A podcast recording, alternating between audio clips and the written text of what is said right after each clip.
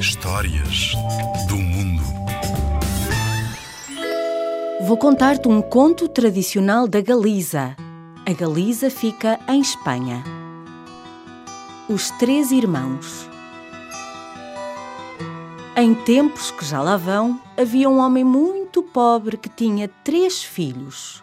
Um dia, sentindo que a morte se aproximava, chamou-os.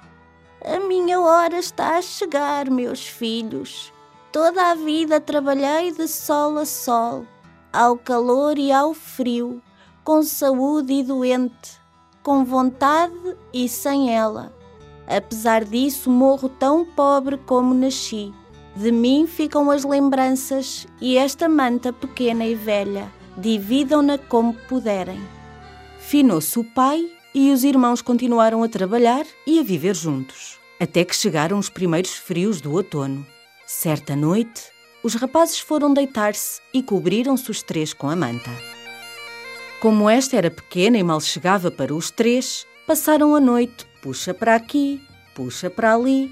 Então o mais velho decidiu enganar o mais novo e de manhã foi ter com ele e propôs-lhe que lhe vendesse a sua parte da manta. Vendo, sim, senhor. Só ponho uma condição. Todos os dias me hei de deitar entre vocês os dois. Negócio fechado! exclamou o mais velho, que só queria, aos poucos, tornar-se no único proprietário da herança paterna. E logo ali chegaram a acordo. À noite foram deitar-se e, como combinado, o mais novo deitou-se entre os irmãos. Ao fim de pouco tempo, os irmãos das pontas começaram a puxar pela manta. O mais novo, muito encolhido entre os dois, limitava-se a dizer: Coitadinho do que vende, que não puxa nem estende. Coitadinho do que vende, que não puxa nem estende.